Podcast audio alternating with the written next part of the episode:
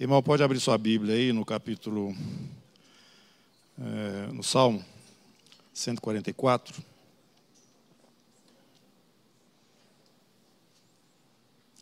A partir do verso.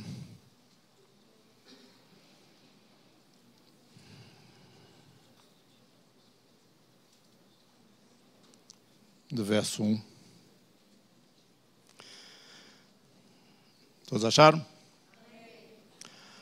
Bendito seja o Senhor, rocha minha, que me adestra as mãos para a batalha e os dedos para a guerra.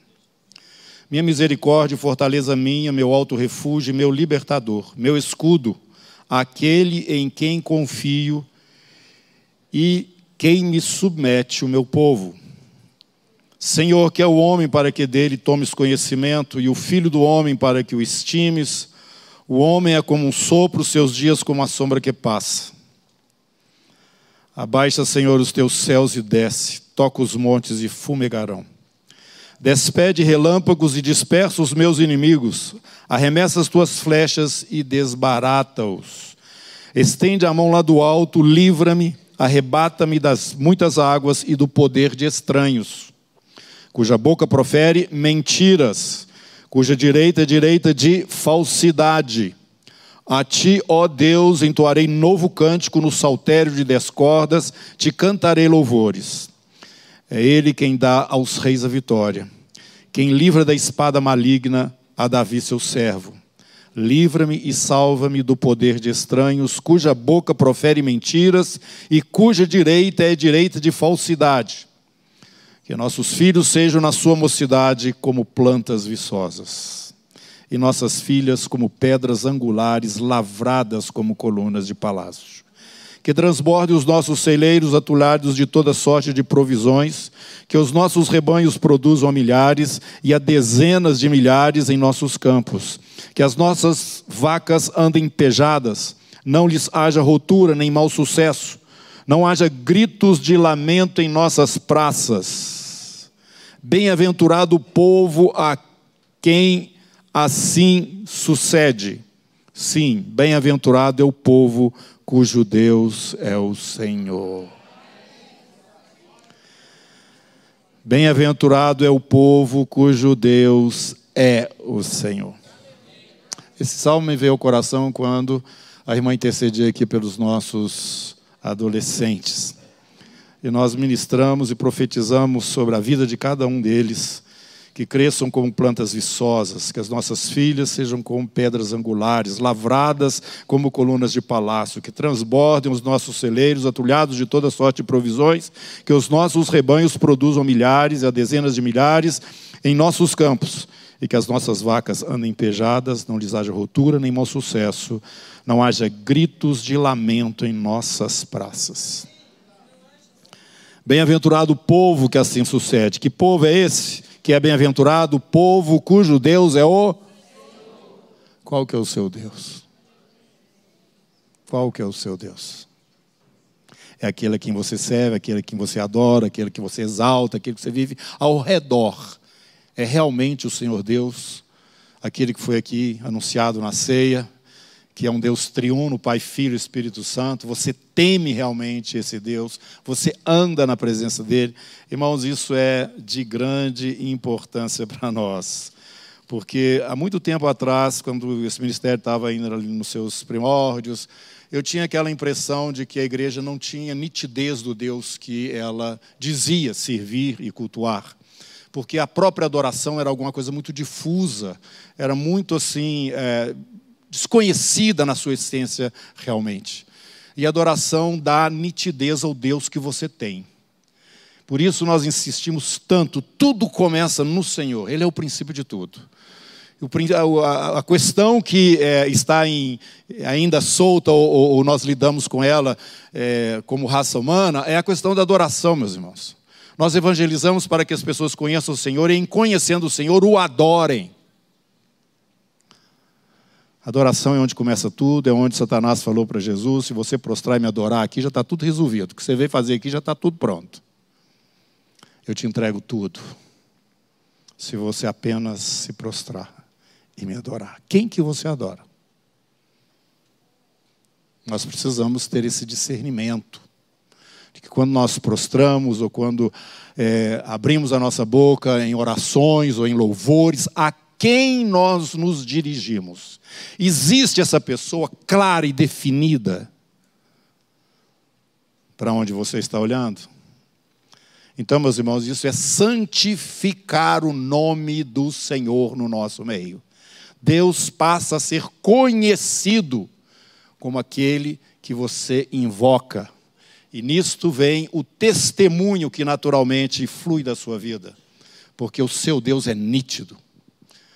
As pessoas, ao te verem, elas percebem, tem alguém que é o centro da vida dessa pessoa. Que assim seja, porque é, o povo que teme o Senhor, ele será abençoado, como nós já vimos aqui.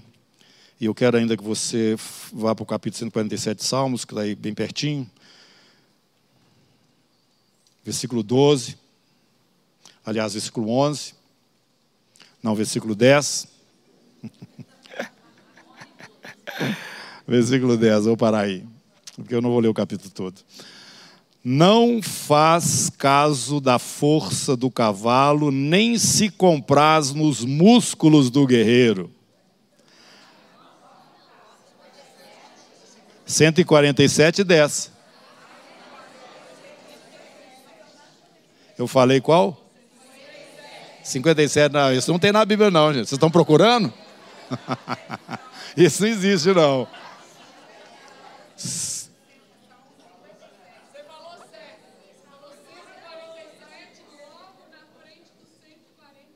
Aí, tá vendo? Quem escuta bem é, sabe das coisas. Então é o Salmo 147, versículo 10.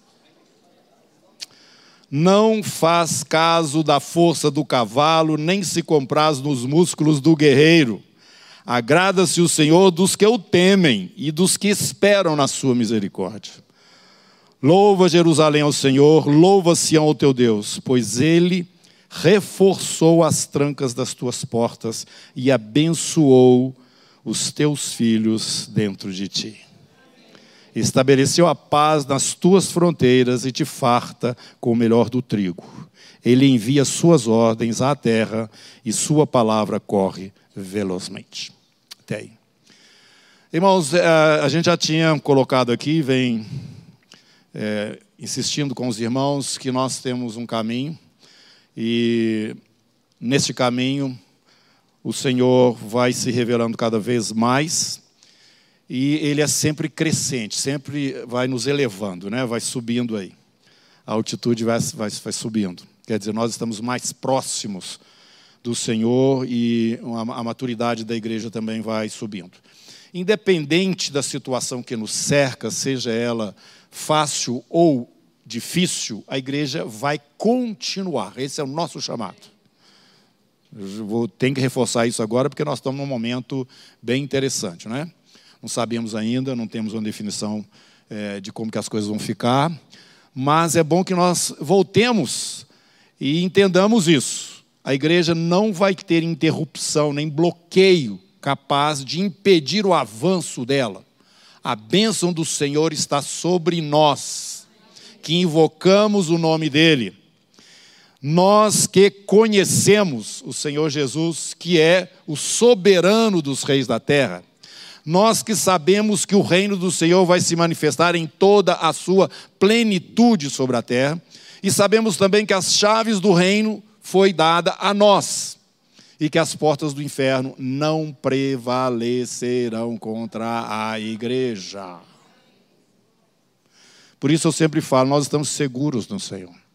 O que habita no esconderijo do Altíssimo descansa à sombra do Onipotente. Nesse sentido, eu gostaria que vocês, já falamos aqui domingo passado, passado tomassem posse da, da, da identidade que nós temos em Cristo Jesus como povo e como família dele. Mas falávamos também que se esse governo que está ainda né, presente, continuasse, nós teríamos um caminho mais fácil. Mas se ele não continuar, nós teríamos um caminho mais difícil. Mas nada pode impedir o avanço da igreja. Nós cremos firmemente que Deus vai estar dando, a, não somente aqui no Brasil, mas para o mundo, uma oportunidade antes que venha esse dia mais terrível, que é exatamente a manifestação desse governo universal, que nós sabemos, a Bíblia já fala nele, que surgirá. Antes que esse momento aconteça, a palavra de Deus, cavalo branco do livro do Apocalipse, estará correndo as nações. E ele saiu vencendo e para vencer. E vai ser a última colheita. E nós estamos às vésperas desse acontecimento, que tem tudo a ver com a manifestação final do reino de Deus, e os céus estão em conflito. Viemos ensinando isso para os irmãos. E não sabemos exatamente o que, que vai acontecer à medida que nós deslocamos. Falávamos também sobre depressões desse caminho. Mas nós podemos ver claramente o que está diante de nós, e isso temos anunciado. Por fim o Senhor se manifestará. Todo o olho verá, até mesmo aqueles que o traspassaram. Isso está claro nas Escrituras. Mas eu estou dizendo a vocês porque nesse caminho, como eu disse, cada vez nós vamos para uma posição mais alta. Em Deus, na nossa comunhão, no nosso conhecimento, no nosso relacionamento. O povo ficou lá embaixo, mas Moisés teve que subir o monte para estar com o Senhor ali aqueles 40 dias primeiro e depois os outros mais 40 dias.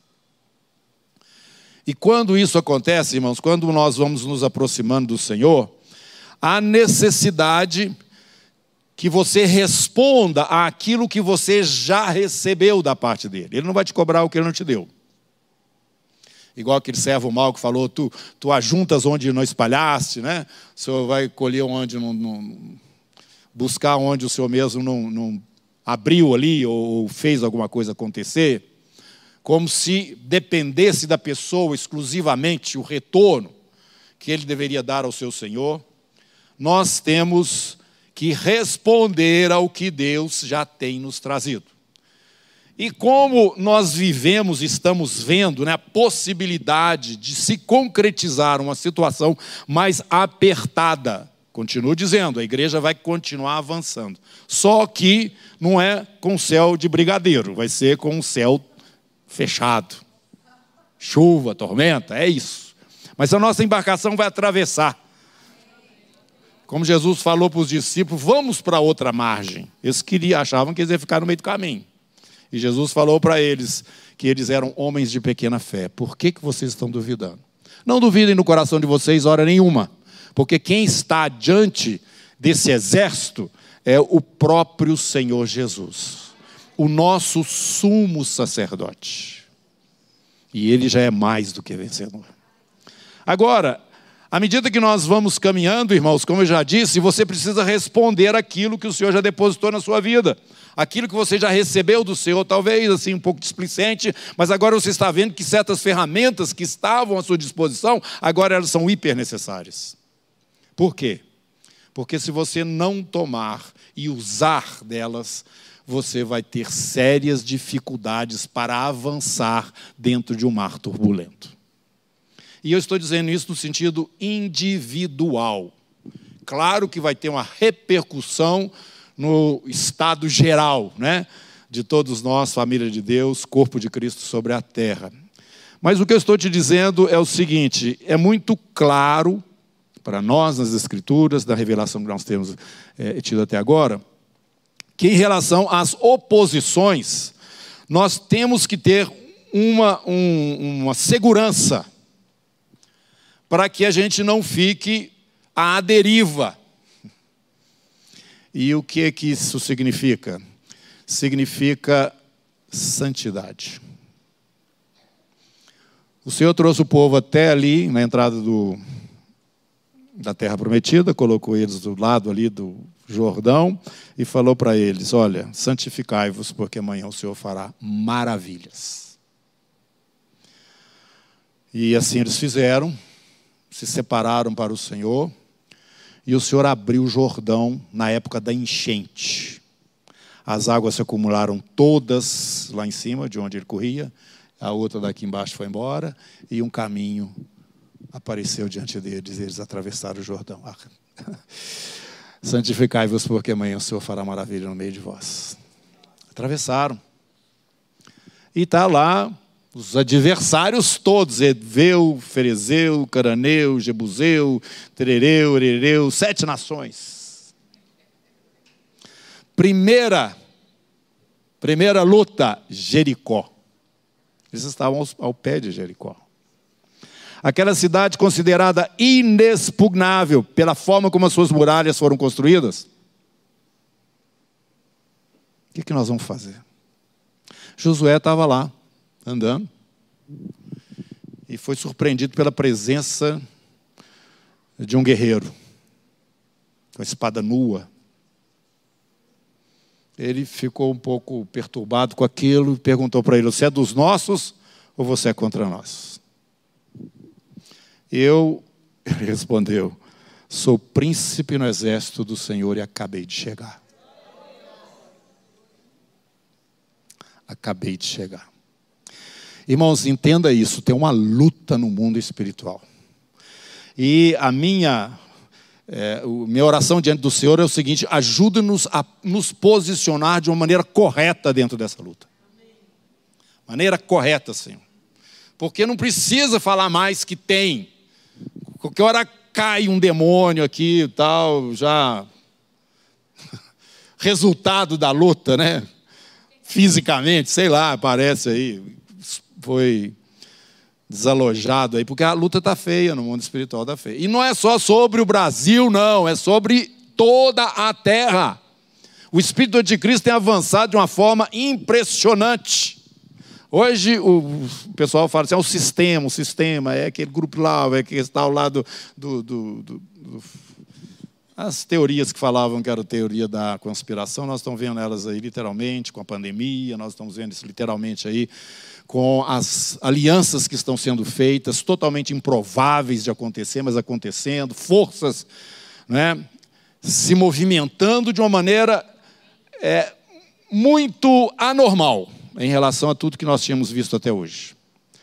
Estou falando isso para você para você entender que a coisa está preta lá do outro lado. Do outro lado que eu estou falando é no segundo céu, onde transitam os anjos do Senhor e os demônios querem preservar, por ser ali o lugar a partir do qual eles têm as suas influências sobre as nações, os principados distribuídos por, por mão desse querubim aí, né? Que é Satanás, dominam sobre as nações. Sabemos disso. Sabemos disso. Essa luta está acontecendo. Daniel viu, foi informado que Miguel precisou para passar chamar mais, isso é, Gabriel vira o seu, o seu encontro para que ele pudesse chegar até Daniel. O segundo céu está em conflito, irmão, e um conflito acirrado. Satanás não vai entregar nada sem luta, nada, nada, nada. E a ação de Deus até o domínio pleno sobre a terra e o governo do, do próprio Senhor Jesus depende de você e de mim depende da igreja. Por isso Jesus se tornou homem, porque ele deu a terra aos homens. Por isso Jesus se tornou homem, porque Deus não podia perdoar o homem, mas ele amava o homem e ama o homem de tal forma que se tornou homem também e veio para cá pagar o preço. É uma luta. E antes dele ir para a cruz, ele falou para os seus discípulos: o príncipe deste mundo já está julgado, agora ele será expulso. O serviço da expulsão de Satanás do segundo céu, dos ares, como fala lá em, segundo, é, em Efésios capítulo 2, depende da postura do povo de Deus na terra. Capítulo 12 do livro do Apocalipse. Miguel só consegue vencer o dragão, porque na verdade Satanás é um querubim e Miguel é um arcanjo. E ele, quando disputava o corpo de Daniel, desculpa, de Moisés, ele. Obrigado, vocês estão lendo a Bíblia, né? Judas, ele relata isso. O arcanjo Miguel não partiu para cima dele, não. Ele falou: Senhor te repreenda. Mas, irmãos, agora a luta que Miguel está lutando, ela é de um exército vivo de Deus na terra. Capítulo 12 do livro do Apocalipse. Eles, os irmãos, o venceram por causa do sangue do Cordeiro e do testemunho que eles deram também. Essa é a sua função, essa é a minha função. Por causa do Cordeiro, somos isentos de condenação e passamos a ser filhos de Deus. Entramos na comunhão com a Trindade. Agora, a vontade desse Deus precisa vir para a terra onde terra esta que ele deu a nós, os homens. Mas aquele que é o cabeça da igreja, ele é a, terceira, a segunda pessoa dessa trindade. Ele e todos os que estão no corpo do qual ele é o cabeça, homens, mulheres, nação de Deus sobre a terra, propriedade exclusiva de Deus sobre a terra, nós reforçamos e damos autoridade a Miguel e os anjos de Deus para trazerem para cá Jesus nos ensinou, repito, orar, venha o teu reino, seja feita a tua vontade aqui na terra. Repito, ele nos fez sacerdotes e reina e reinaremos sobre a terra.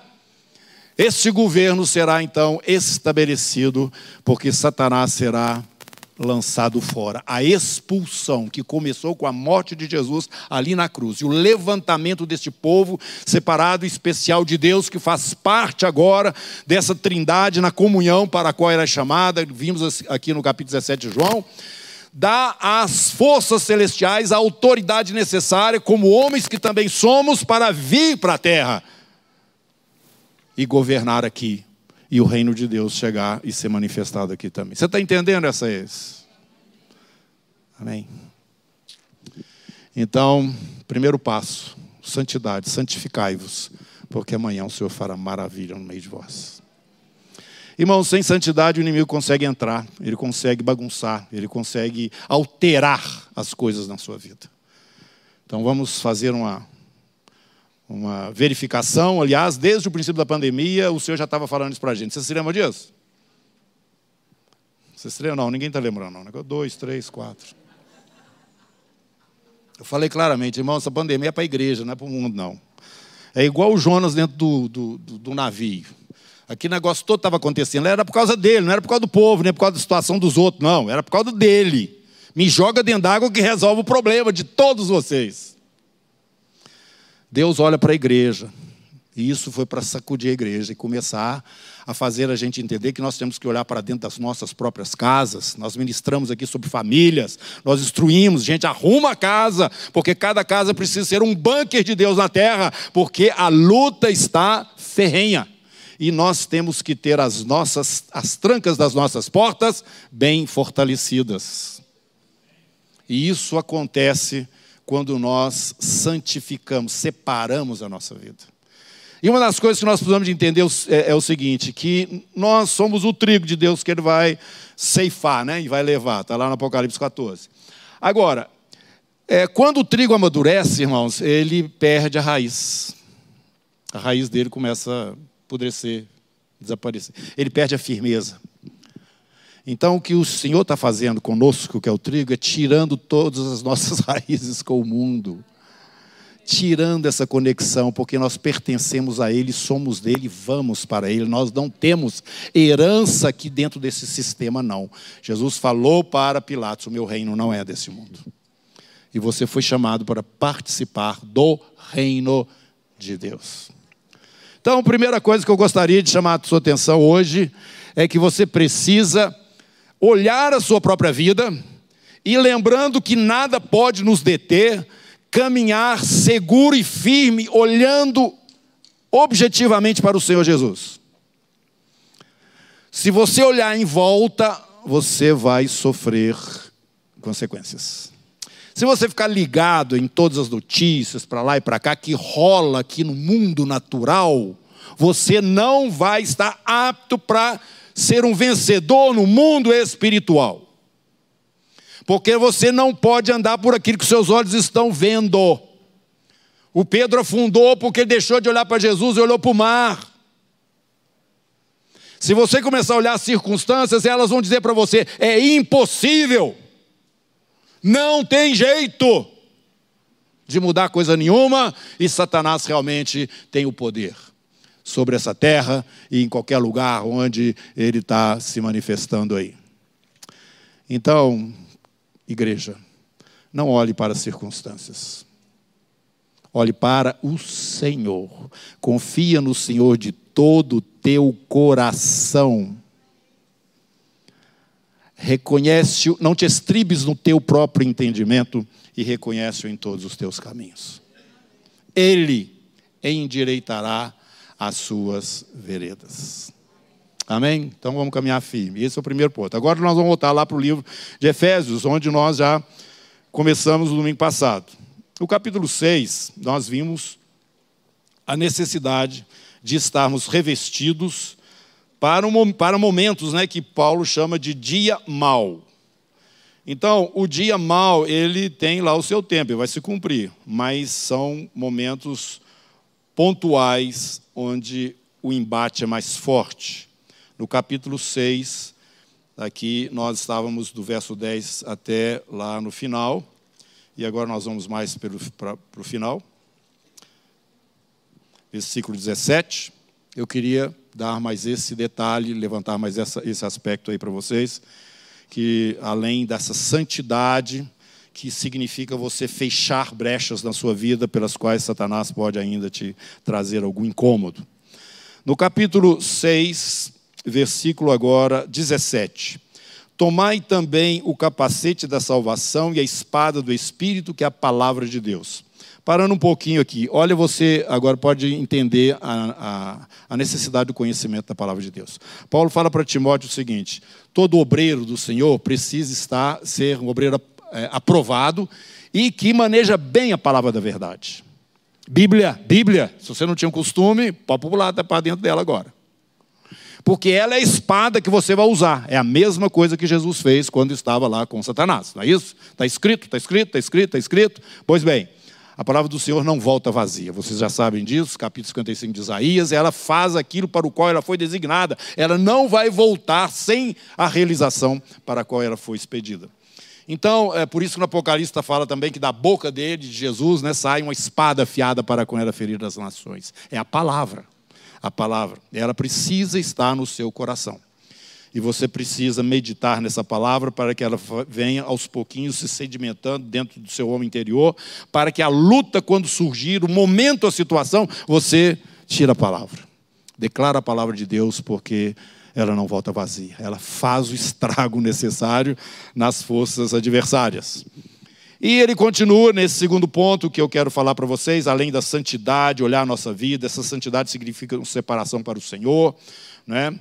E o versículo 18 fala o seguinte: com toda oração e súplica, orando em todo o tempo no Espírito, e para isso vigiando com toda perseverança e súplica por todos os santos e também por mim, para que me seja dada no abrir da minha boca a palavra, para que, para, com intrepidez, fazer conhecido o mistério do Evangelho, pelo qual sou embaixador em cadeias, para que em Cristo eu seja ousado para falar como me cumpre fazê-lo.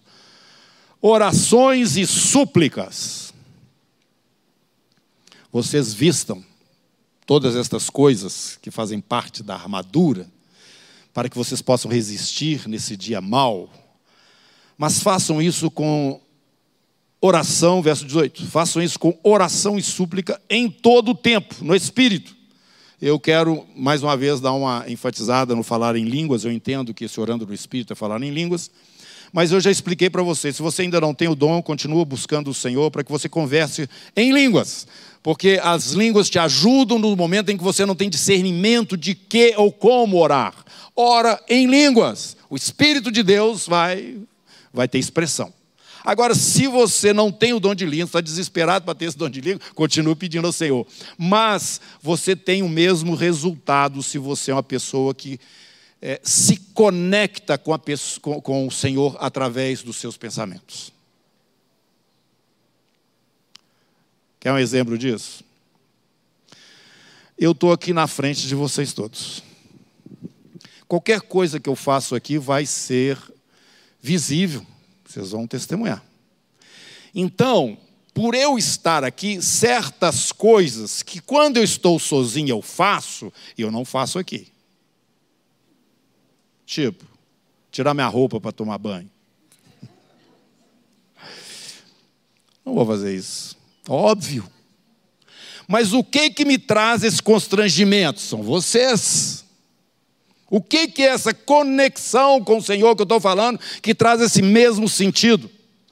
É você ter a sua mente conectada na pessoa do Senhor o maior tempo possível do seu dia fazendo ou não fazendo coisa, qualquer coisa, em fazendo com Ele, faça com Ele, faça por Ele.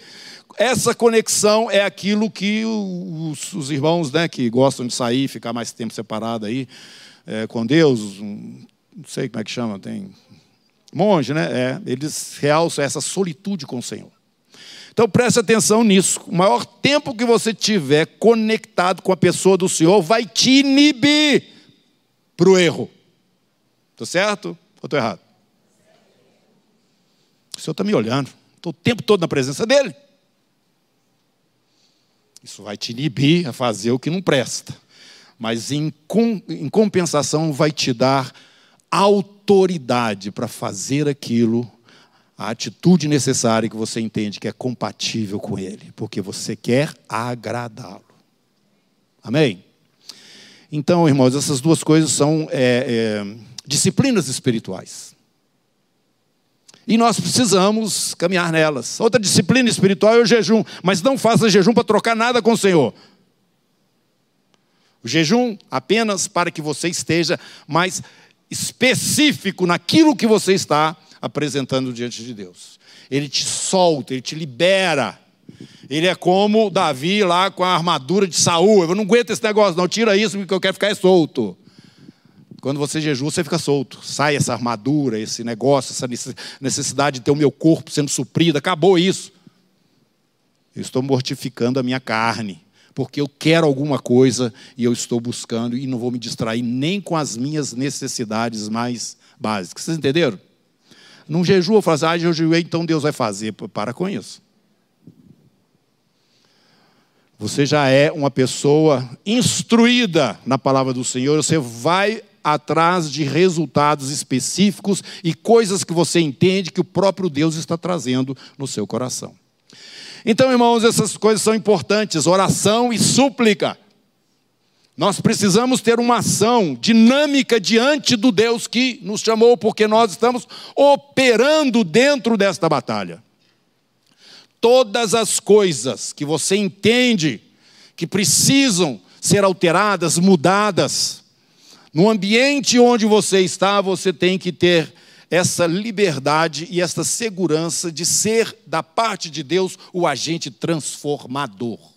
Não apenas pela sua presença, a sua presença vai significar que você vai tomar conhecimento do que está acontecendo e trazer isso diante de Deus.